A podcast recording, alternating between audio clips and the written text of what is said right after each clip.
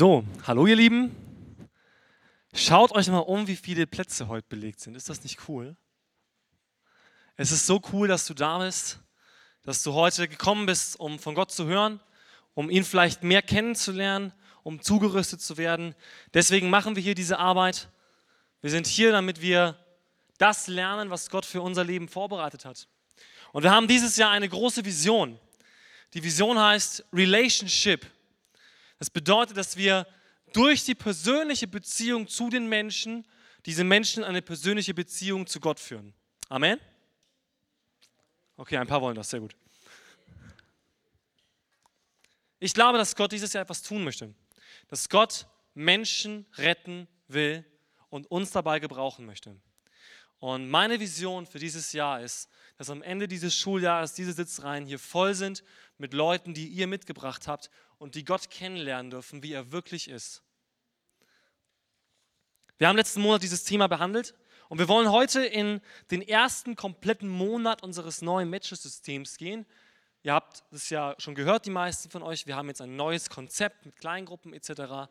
Und wir starten heute in das Monatsthema und ihr dürft mal die Folie anzeigen lassen.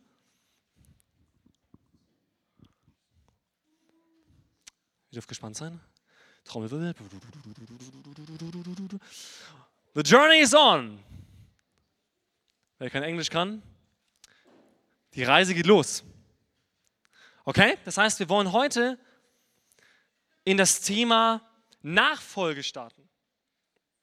Das ist ein sehr cooles und interessantes Thema.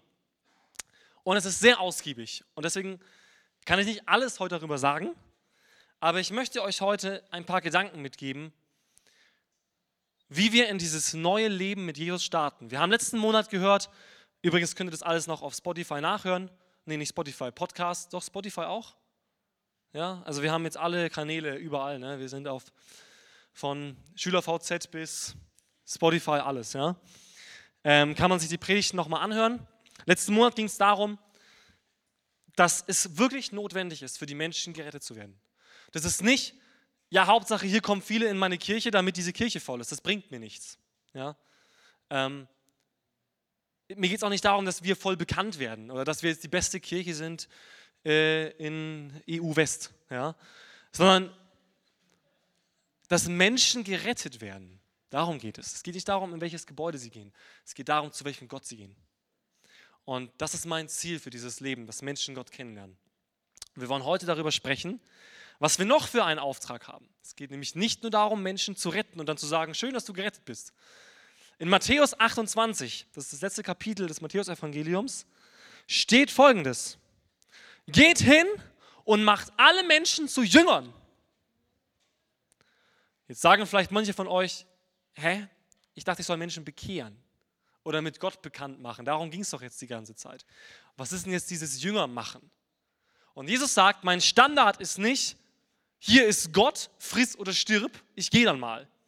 Sondern Jesus Standard war, für die Menschen zu Gott und dann rüste sie zu, bis sie selber andere zurüsten können. Zurüsten bedeutet, ich gebe etwas, was der andere braucht, um seinen Auftrag zu erfüllen. Das ist Jüngerschaft, ganz grob zusammengefasst. Ich lebe etwas vor, nehme andere mit und rüste sie zu, damit sie wiederum ihren Auftrag erfüllen können. Das ist Jüngerschaft, wie es Jesus gelebt hat. Und meine Frage heute an dich ist, bist du ein Jünger? Bist du ein Jünger? Viele von euch sind schon lange bekehrt oder kennen Jesus schon ganz lange.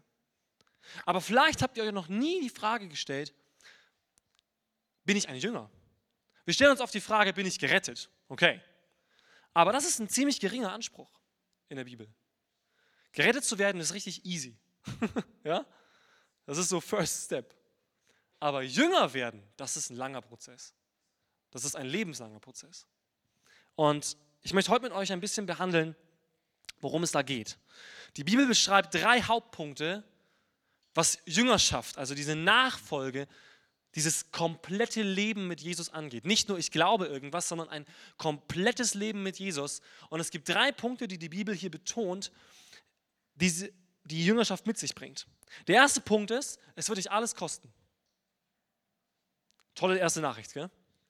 Also wenn du sagst, Nur so, ja, ich bin gerettet, ist mir nicht genug. Ich will mein Leben mit Jesus leben und durch Jesus leben und für Jesus leben. Dann sagt Jesus, das kostet dich alles. Das wird dich alles kosten. Dein ganzes Leben, wie du es bisher dir vorstellst. Der zweite Punkt ist, Jüngerschaft bedeutet, du wirst am nächsten bei Jesus sein.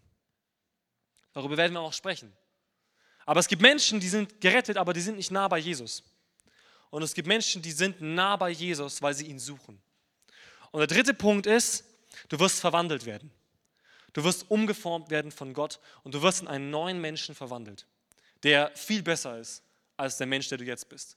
Was nicht bedeutet, dass du so schlecht bist, aber es bedeutet, dass Gott ein viel, viel größeres und besseres Bild von uns hat, als wir es von uns haben. Es wird dich alles kosten. Es bedeutet, dass du am nächsten bei Jesus bist, so nah es geht.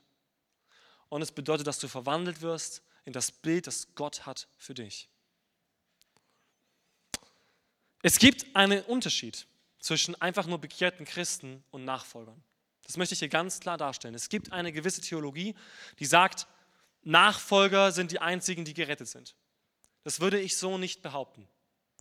Sondern für mich gibt es eine Unterscheidung in der Bibel zwischen ich bin gerettet und ich bin ein Nachfolger, ich bin ein Jünger. Derjenige, der gerettet ist, hört irgendwo auf in seinem Glauben. Er glaubt zwar an Gott, aber er bleibt ein privater Christ. Das, was meinen Glauben angeht, bleibt bei mir. Das bleibt in meinem Umfeld, es bleibt in meinem Haus, es bleibt in meinen Gefühlen, in meinen Gedanken, das ist einfach meins. Und ich persönlich bin gerettet. Das ist mein privater Glaube. Und der Jünger, der Nachfolger Jesu, geht einen Schritt weiter und sagt, nein, mein Glaube ist alles andere als privat, mein Glaube muss öffentlich werden. Mein Glaube muss sichtbar werden.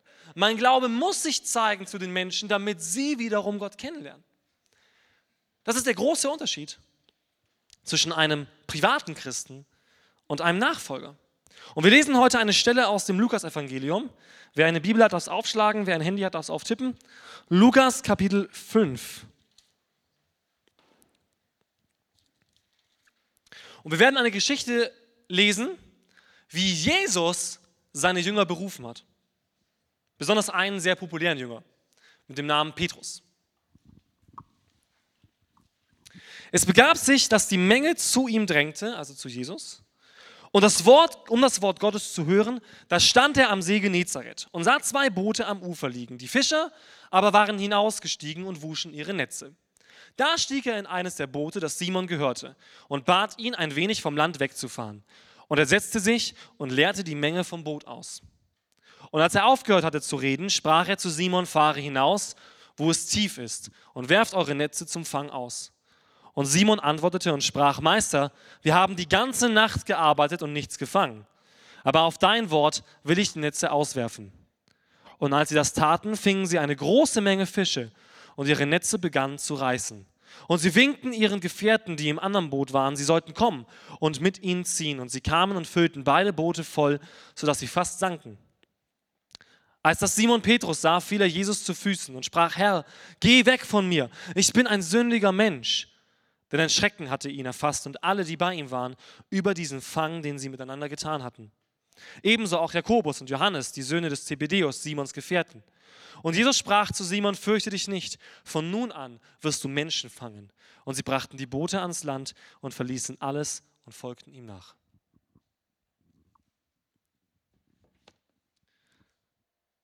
Es fängt damit an, dass Jesus predigt. Und das sind ganz, ganz viele Menschen, die sich um Jesus scharen. Ja?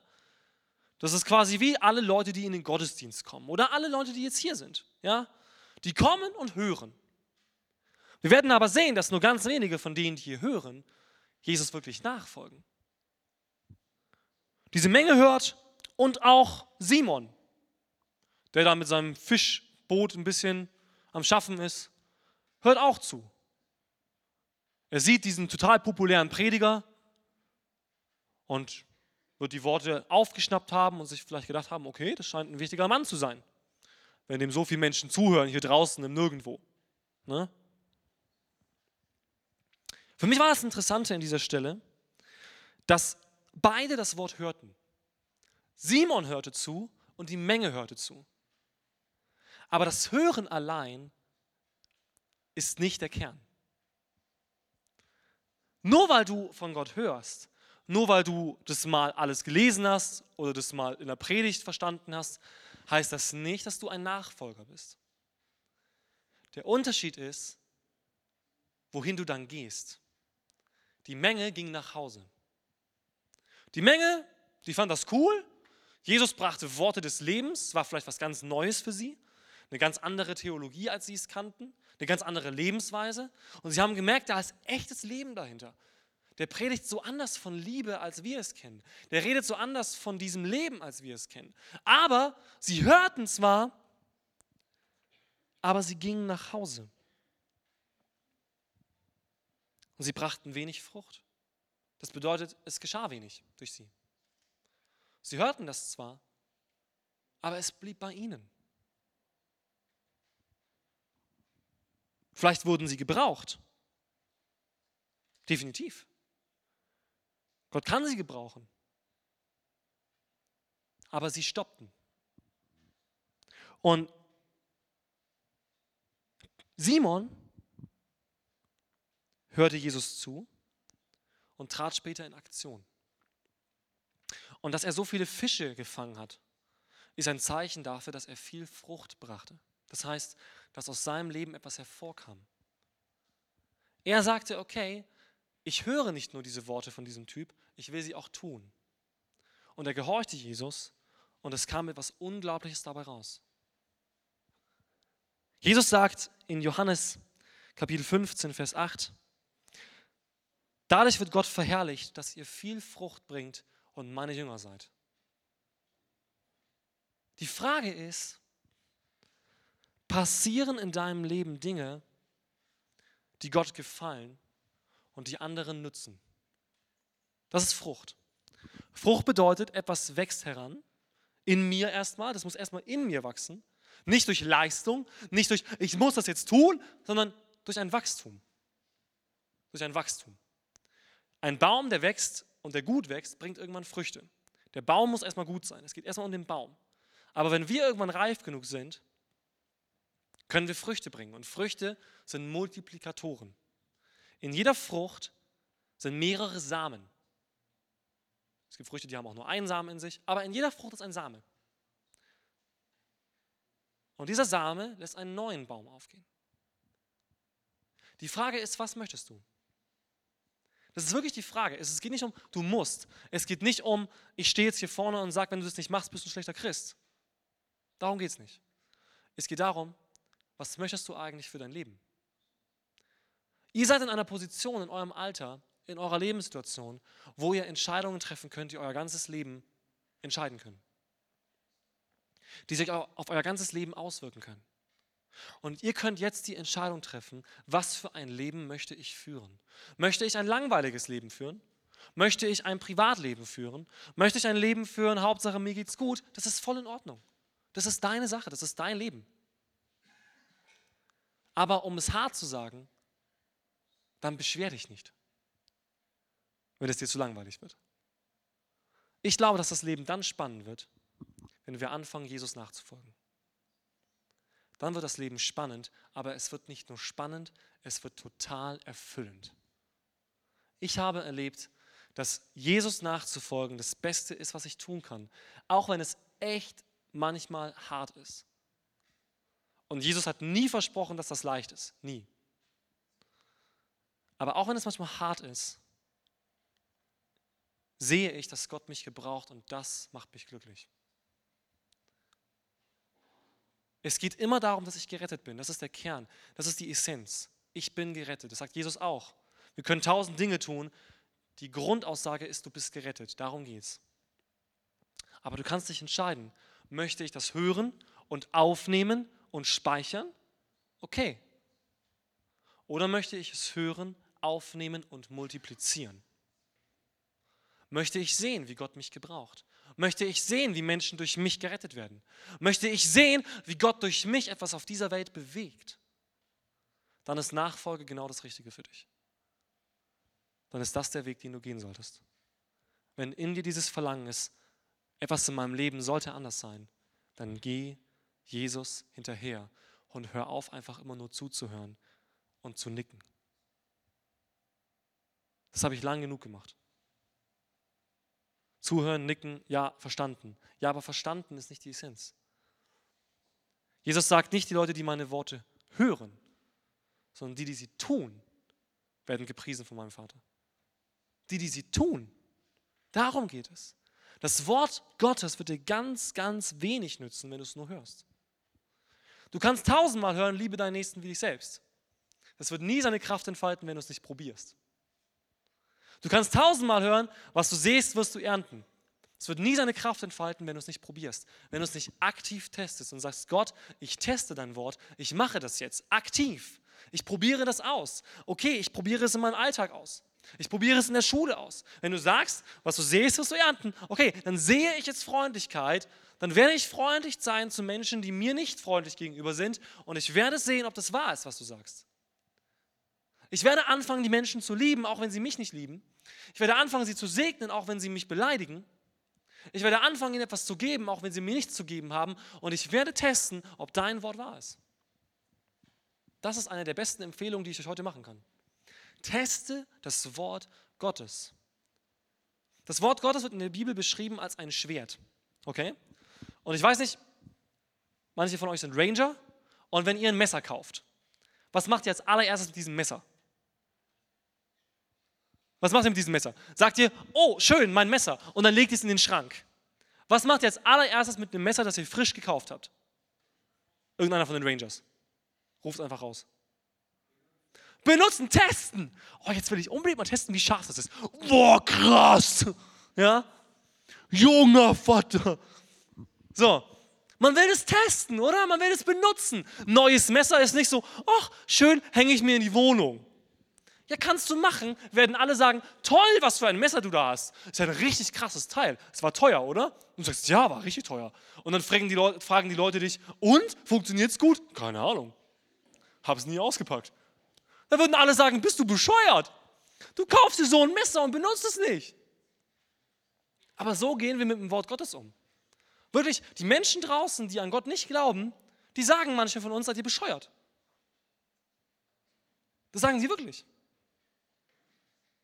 Gandhi hat damals gesagt, die Christen verstehen nicht, was für einen Schatz sie haben in dem Wort Gottes. Er hat erkannt, was für ein krasse, was für ein krasser Reichtum und was für eine Weisheit im Wort Gottes steckt. Und er hat gesagt, die Christen checken das nicht. Denen ist das egal, was Gott sagt. Sie verstehen nicht, was für eine Kraft das eigentlich ist.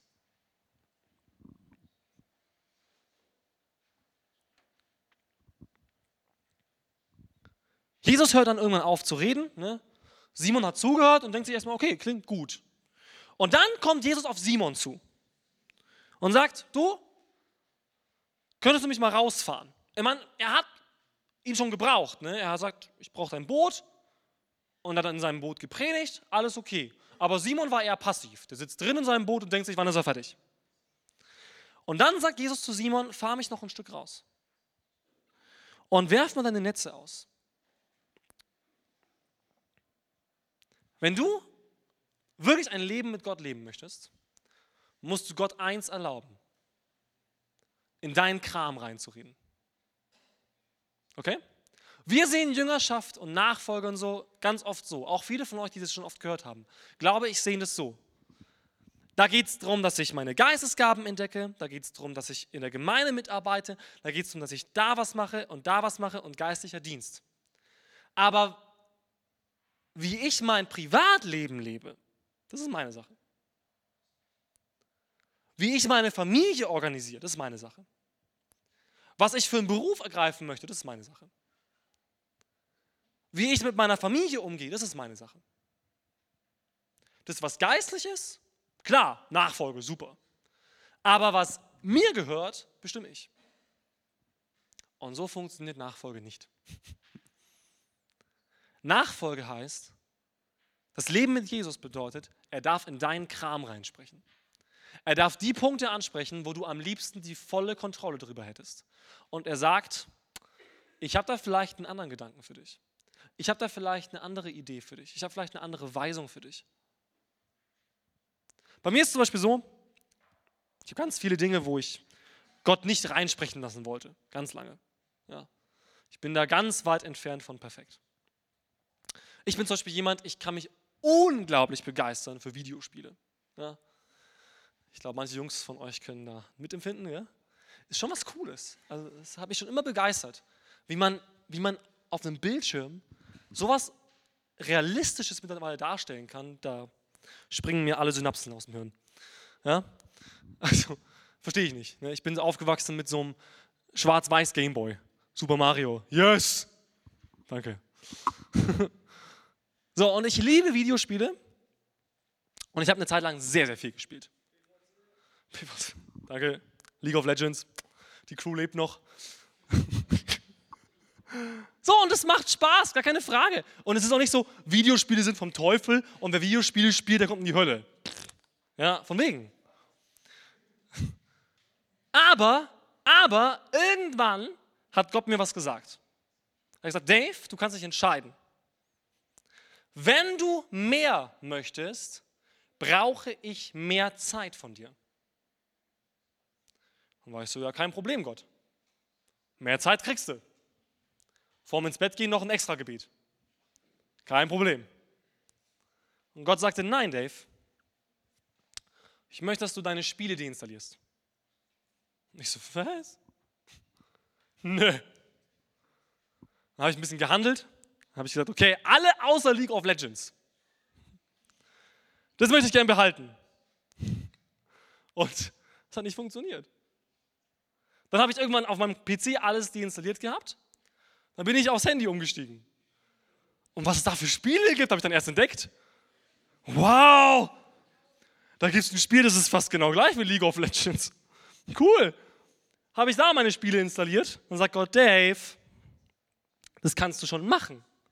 Aber dann beschwer dich nicht. Und ich so, ja, okay. Jetzt muss ich nachdenken. Lass mich kurz überlegen, Gott.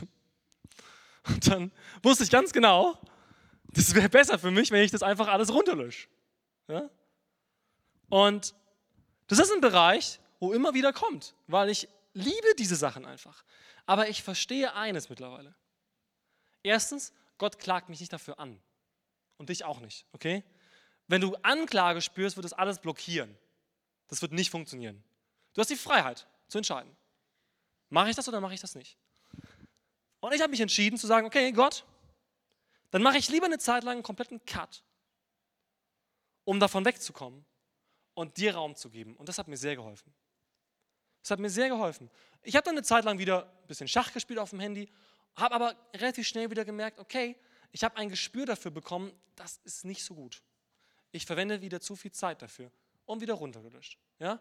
Und ich werde sensibler in diesem Bereich. Dass ich sage, okay, ich verschwende meine Zeit nicht mehr. Ich möchte meine Zeit auskaufen, so wie Paulus es sagt, denn es ist eine böse Zeit. Kauft euch die Zeit aus, benutzt die Zeit für was Sinnvolles. Das mag bei jedem von euch was anderes sein. Es ist unsere Entscheidung. Es ist unsere Entscheidung. Kaufe ich die Zeit aus oder nicht? Aber ich brauche mich dann am Ende auch nicht beschweren. Versteht ihr? Wenn wir am Ende vor Gott stehen und er sagt, okay, wir schauen mal, was in deinem Leben für Früchte sind. Und da ist halt fast nichts, dann ist das nicht Gottes Schuld. Dann brauchen wir uns nicht bei Gott beschweren und sagen, ja Gott, du hast mich zu wenig gebraucht. Er wird sagen, du hast dich nicht gebrauchen lassen. Das wird seine Antwort sein. Du hast dich nicht gebrauchen lassen. Er kann jeden gebrauchen. Amen? Jeden. Ey, die Jünger, das waren die Vollchaoten. Aber wirklich. Das waren die Letzten. Petrus war ein Großmaul, der hat rumgeflucht Thomas hat nichts geglaubt, was Jesus gesagt hat. Nicht mal als Jesus vor ihm stand, hat er ihm geglaubt. Zwei andere Typen, die Donnersöhne werden sie genannt, haben gerade eine Predigt über Demut gehört, dann streiten sie darüber, wer neben Jesus sitzen darf. Ne? Judas war komplett eh von der Rolle weg. Ja? Ja, aber das waren die Typen. Das waren diese Typen. Das waren nicht die perfekten Apostel, die alles richtig gemacht haben. Das waren die Vollchaoten. Jesus hat sich voll oft beschwert und gesagt, ihr kapiert gar nichts. Was soll ich euch noch sagen, dass ihr es versteht? Ihr Kleingläubigen, so oft sagt Jesus zu seinen Jüngern, ihr Kleingläubigen, ihr lauft mit mir mit und glaubt die Sachen immer noch nicht. Das waren die Vollchaoten. Aber sie haben eine Sache verstanden. Und Simon auch. Auch wenn es total unlogisch ist, weil ihr müsst verstehen, Simon war Profifischer. Okay? Du bist in manchen Bereichen in deinem Leben vielleicht Profi. Du sagst, ich weiß, wie das läuft. Ich weiß, wie das läuft. Da braucht mir niemand mehr was sagen. Okay? Und dann kommt plötzlich Gott und sagt, mach's ganz anders. Simon war Profi im Fischen und der hat die ganze Nacht gefischt. Der wusste, der braucht nicht mehr rausfahren. Der braucht nicht mehr rausfahren. Da kommt nichts bei raus. Heute ist Ende. Kein Fisch. Und Jesus sagt, fahr noch mal raus und werf die Netze aus. Und der Simon wird sich gedacht haben, Junge, schwätz mir nicht in meinen Kram. Du kannst dein geistliches Ding da machen. Du predigst ganz super, ganz toll, aber lass mich meine Fischerarbeit machen. Und Jesus sagt, Simon, fahr noch mal raus. Und Simon war vor die Entscheidung gestellt, lasse ich mir von dem Typ in meinen Kram reinreden oder nicht? Und Simon war nicht besonders überzeugt. Er argumentiert ja, wir haben nichts gefangen, die ganze Nacht. Ich bin müde. Ich fahre nicht, okay, okay, gut, probieren wir es. Ich fahre noch mal raus. Okay, meinetwegen. Ich fahre noch mal raus. Okay. Auf dein Wort hin, weil du das sagst, okay, irgendwas an deinen Worten, du scheinst ein richtig krasser Typ zu sein, ich probiere es, okay? Und er fährt raus. Was hält uns davon ab, Jesus zu vertrauen? Was hält uns davon ab, Jesus komplett in unserem Leben zu vertrauen und zu sagen, Jesus, du darfst in meinen Privatkram reinreden. Du darfst mir sagen, wie ich mein Leben zu führen habe. Und ich glaube, der Punkt hier war mangelnder Gehorsam wegen mangelndem Glauben. Ich betone es so, dass es wirklich der mangelnde Gehorsam ist. Das ist unser Problem. Ich glaube, dass Simon die Worte, die Jesus gesagt hat, bei seiner Predigt geglaubt hat. Sonst wäre er ihm am Ende nicht nachgefolgt. Sonst wäre er auch nie rausgefahren. Er hat irgendwas gemerkt. Er hat gemerkt, irgendwas scheint da dran zu sein von dem, was er da macht. Die Entscheidung war nicht in erster Linie, ob er ihm vertraut, sondern ob er ihm gehorcht. Er sagt, auf dein Wort hin will ich es tun. Nicht, okay, weil du das sagst, glaube ich das, sondern okay, weil du das sagst, mache ich das. Es gibt Geschichten in der Bibel, wo Menschen Gott gehorcht haben und sie hatten keinen besonders großen Glauben. Und es war für Gott kein Problem. Ich glaube, dass wir lernen müssen als Christen, dass es mehr aufs Tun ankommt als aufs Annehmen. Wirklicher Glaube zeigt sich in der Tat, sagt der Jakobusbrief. Du kannst alles Mögliche sagen, dass du glaubst. Du kannst sagen, klar glaube ich, dass Gott heilen kann. Aber jedes Mal, wenn du einen Kranken siehst, traust du dich nicht zu beten. Klar kannst du sagen, ja, ich glaube, dass Gott einen guten Plan hat. Aber jedes Mal, wenn was schief läuft, kriegst du Schiss ohne Ende. Na klar kannst du sagen, ja, ich glaube schon, dass Gott mir meine Sünden vergeben hat, aber jedes Mal, wenn du einen Fehler machst, klagst du dich selbst an. Wie stark ist der Glaube dann? Das ist keine Anklage, sondern eine Prüfinstanz. Ich habe vorher was von diesem Baum und den Früchten gesagt. Jetzt ist es leicht zu erkennen, ob ein Baum gut ist, wenn ich die Früchte angucke. Okay? Das ist the other way around. Die Früchte sind gut, weil der Baum gut ist. Aber wenn ich die Frucht angucke und sehe, okay, Frucht gut, dann ist wohl auch Baum gut. Ich bin kein Baumologe. Ich kann nicht an einem Baum sehen, ob der jetzt gut ist. Aber ich schaue mir eine Frucht an und sage, okay, guter Apfel. Also guter Baum. Und so funktioniert es hier auch. Genau so funktioniert das hier.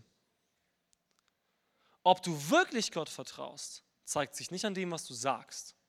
Es zeigt sich an dem, was du tust. Das war für mich eine Lektion, die ich lernen musste. Gerade im Umgang mit meinen Pflegekindern. Wisst ihr, da geht es dann wirklich darum, vertraust du oder vertraust du nicht? Und nicht einfach, ja Gott, ich glaube dir, aber ich mache jetzt nichts mehr.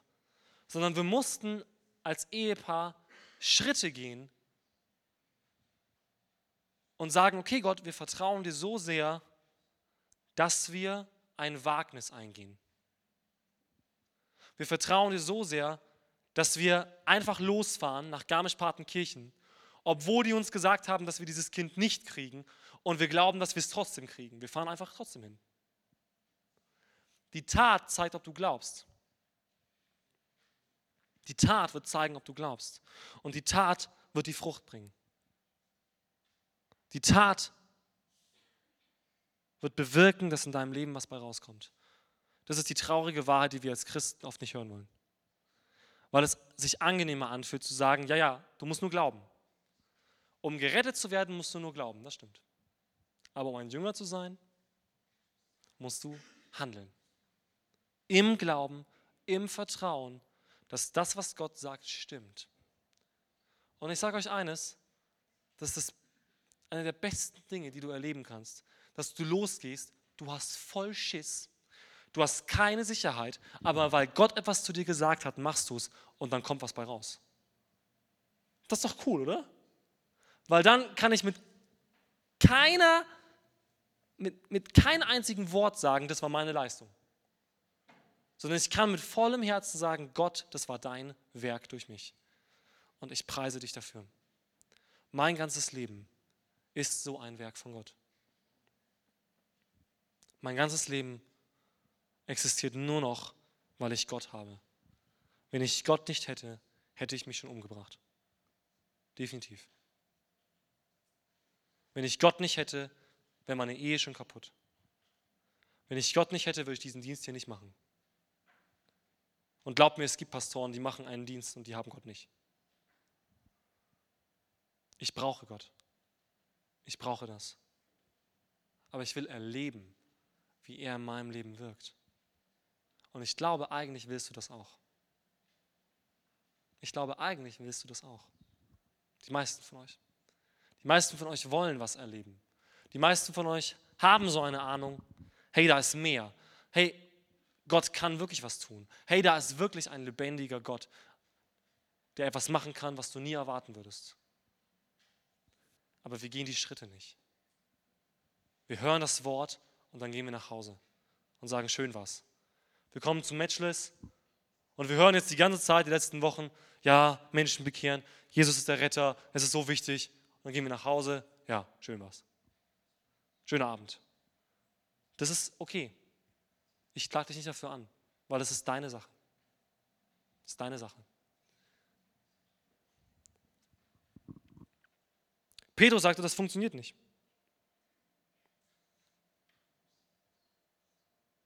Die Frage ist, welche Frucht kann und soll Gott durch dich bewirken? Obwohl du sagst, es funktioniert nicht. Wir sagen in so vielen Bereichen, das geht nicht. Das kann ich nicht. Vielleicht haben manche von euch schon längst ein Wort von Gott bekommen über ihre Zukunft. Ein Wort, das sie ermutigen sollte.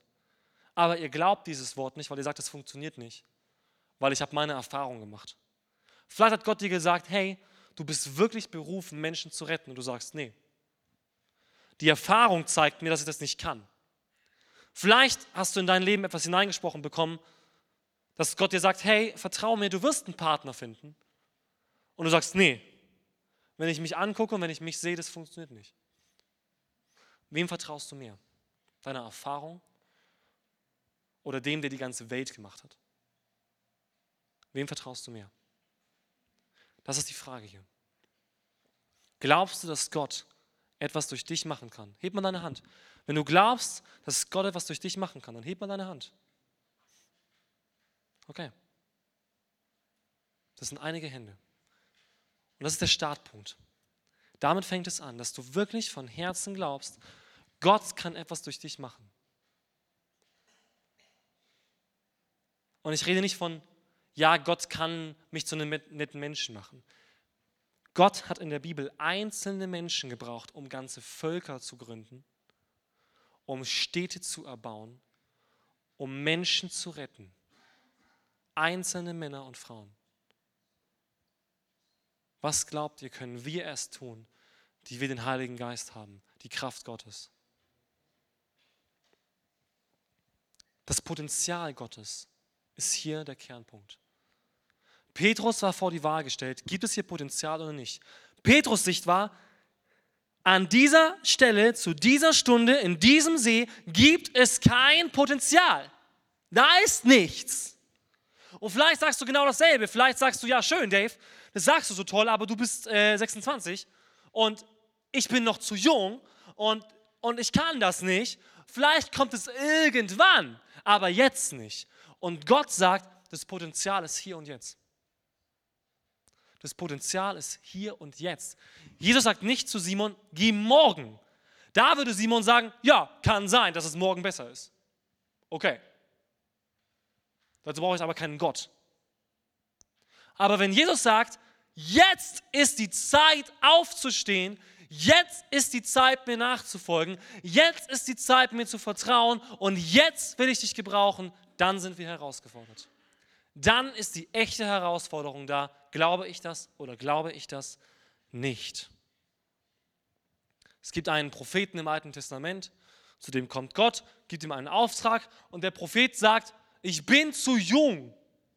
Und Gott sagt, hör auf, das zu sagen. Hör auf, das zu sagen. Ich habe dich nicht verwechselt. Ich habe dich angesprochen und ich weiß, wie jung du bist. Aber ich will dich gebrauchen. Ich sehe hier Menschen, die schon lange eigentlich mit einem so weiten Herzen für Gott herumlaufen und so viel schon von Gott bekommen haben. Aber jedes Mal, wenn sie in Situationen sind, wo sie jemanden sehen, der Hilfe braucht, haben sie Angst. Und ich möchte sagen, probier es einfach aus. Hör auf, immer diesen Gedanken hervorzuholen. Aber was, was, wenn was Blödes passiert? Und nimm diesen Gedanken von der anderen Seite, was, wenn was Gutes passiert? Amen. Was, wenn das passiert, was Gott versprochen hat? Was, wenn wirklich das passiert, was er versprochen hat? Was, wenn wirklich das passiert, was er mir gesagt hat? Was, wenn wirklich das passiert, was in seinem Wort steht? Was ist dann? Das treibt mich an. Nicht vielleicht passiert was, sondern zu sagen, Gott, das ist jetzt dein Bier. Okay?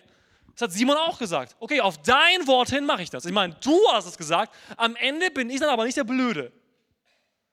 Okay? Ich meine, du blamierst dich, wenn du mir sagst, ich soll rausfahren, nicht ich. Und das sage ich Gott auch. Gott, wenn du es nicht machst, ich meine, ich kann es nicht. Ich kann es nicht. Du musst es machen. Aber ich glaube, dass du tust, wenn ich tue. Wenn ich in Aktion trete, dann vertraue ich darauf, Gott, dass du es auch tust. Und das habe ich immer erlebt. Immer. Gott hat mich in diesem Punkt nie enttäuscht. Noch nie. Vielleicht kam nicht das raus, was ich mir dachte. Das war bei Simon auch so. Wenig erwartet, viel bekommen. Manchmal haben wir auch falsche Erwartungen und bekommen weniger. Das ist okay. Aber Gott hat mich nie enttäuscht und nie allein gelassen in diesen Punkten.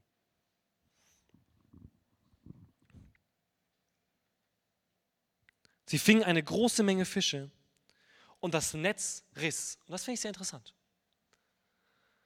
Bevor Jesus zu Simon kam, was haben die gemacht? Ihre Netze gesäubert. Dann kommt Jesus und haut so rein, dass die Netze kaputt gehen. Das ist ein Bildnis. Gott wird bestimmte Dinge nehmen, die dein Glauben blockieren, weil sie auf deiner Erfahrung beruhen. Jesus sagt, dieses Netz ist nicht groß genug für das, was ich durch dich tun möchte. Ist das nicht cool? Sie haben ihre Erfahrung, dieses Netz war viel zu groß, weil wir haben nichts gefangen. Jesus sagt, dieses Netz ist viel zu klein für das, was ich tun möchte. Denk in anderen Dimensionen. Und er wird deine Vorstellung von dir selbst zerstören, um etwas viel Besseres aufzubauen. Er sieht, okay, das stimmt, was Jesus sagt. Da kommen richtig viele Fische.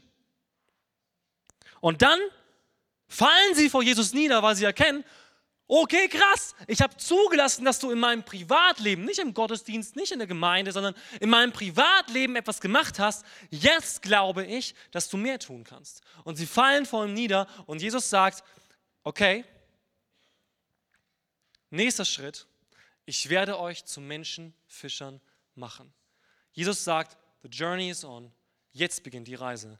Ich mache Menschenfischer aus dir.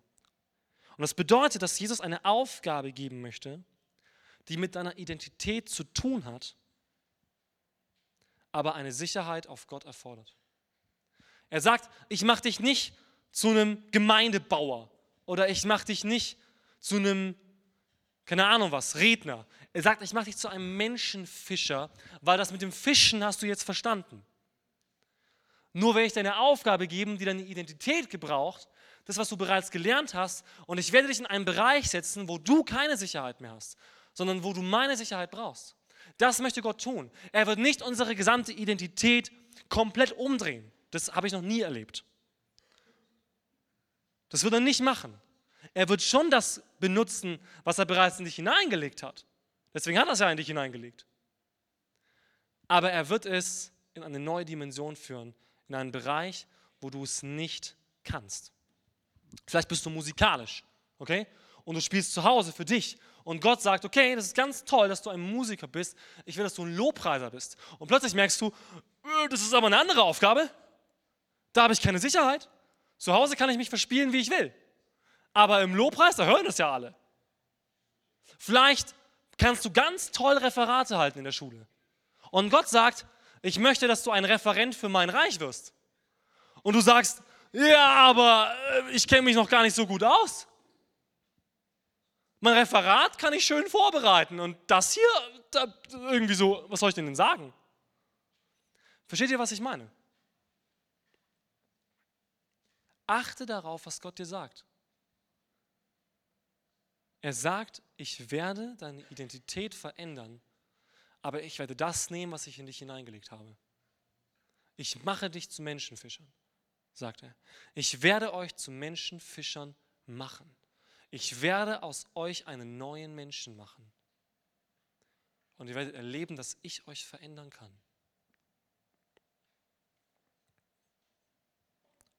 Und sie brachten die Boote ans Land und verließen alles und folgten ihm nach. Das Interessante ist Folgendes für mich zum Schluss dieser Predigt. Und das ist die Entscheidung, die Petrus hatte. Jetzt hat er ein ganzes Boot voll mit Fische und der hatte schon ein bisschen Schiss, weil er hat den ganzen Tag nichts gefangen. Okay? Jetzt hat er einen Riesensegen von Gott bekommen und er hatte immer noch die Wahl fahre ich mit meinem Segen an Land und sage Tschüss, Jesus, danke für alles? Oder lasse ich diese Fische, die ich gerade gefangen habe, einfach liegen und folge jetzt Jesus nach? Das finde ich total cool. Die haben gerade zwei Boote Fische gefangen und im nächsten Moment sagt er, scheißegal, ich gehe einfach Jesus hinterher. Lass ich liegen. Meine Boote, meine Fische, meine Netze. Petrus oder Simon, hier später dann Petrus, Simon hatte die Entscheidung. In diesem Moment, immer noch. Jesus sagte, okay, du siehst jetzt, wer ich bin. Du siehst, was ich durch dich tun könnte. Deine Entscheidung ist, willst du mir jetzt nachfolgen oder nicht? Und Simon hätte sagen können, nein, ich möchte den Segen haben. Danke für die Fische. Tschüss. Oder er könnte sagen, ich will ein Segen sein. Was willst du? Du kannst Gott sagen, Gott segne mich und gib mir ein Leben, mit dem ich zufrieden bin. Dann wird er dir helfen. Das glaube ich. Oder du sagst, gib mir ein Leben, das spannend ist, das aufregend ist und wo ich anderen helfen kann. Dann wird er das machen. Es ist deine Entscheidung. Die Band darf nach vorne kommen. Und ich möchte mit euch noch zusammen beten. Weil ich glaube, dass hier einige sind, die sich das wünschen in ihrem tiefsten Inneren. Aber das sind so viele Gedanken über, oh, aber was wenn und ich kann das nicht und hm, hm, hm. hm. Ich kann euch eines sagen. Gott hat mir Begabungen geschenkt. Das bedeutet nicht, dass ich mich immer sicher fühle. Wir haben am Sonntag Stadthallen-Gottesdienst. Glaubt ja nicht, dass ich da reingehe und ich bin der absolut Coole. Und ja, ja, kein Problem. Kein Stress. Egal. Wenn ich hier Gottesdienstleitung machen muss, habe ich eine Woche vorher Schiss. Das heißt, es ist auch nicht immer so für mich, ja, alles easy. Wenn ich hier Jugend leite, ist es auch nicht immer so, ja, ja, wird schon klappen. Aber ich muss immer wieder zu Gott kommen und sagen, Gott, du hast mir was versprochen. Du hast gesagt, du machst mich zu dem, was du möchtest. Die Fische kommen durch dich. Meine Identität kommt durch dich. Mein Dienst kommt durch dich. Und ich stelle mich einfach zur Verfügung. Lass alles hinter mir, wo ich meine, das muss ich jetzt für mich behalten. Und folge dir nach. Lass uns die Augen schließen. Wir werden diesen Monat starten in dieses Thema, auch in den kleinen Gruppen dann die nächsten Wochen. Und wir werden darüber sprechen, was Nachfolge weiter bedeutet. Aber heute kannst du eine Entscheidung treffen. Du kannst sagen, Gott, heute lasse ich alles hinter mir und folge dir nach. Vielleicht weißt du jetzt schon die Bereiche, die Gott anspricht in deinem Leben, wo du merkst, das sind echte Zeitfresser, das sind Kräftefresser, das sind Lebensfresser. Und du weißt, wenn du das aufgeben würdest, hast du Kapazität, um Jesus nachzufolgen. Vielleicht kennst du Personen in deinem Umkreis, wo du merkst, hey, du solltest die längst schon mal ansprechen. Du solltest ihnen längst schon was Gutes tun. Aber du hast dich nie getraut. Heute ist der Moment, wo du sagst, Jesus, ich folge dir nach. Ich mache das, was du, was du getan hast. Ich mache das, was du tust ich werde Frucht bringen. Und wenn du das möchtest, heute Abend, dann heb deine Hand.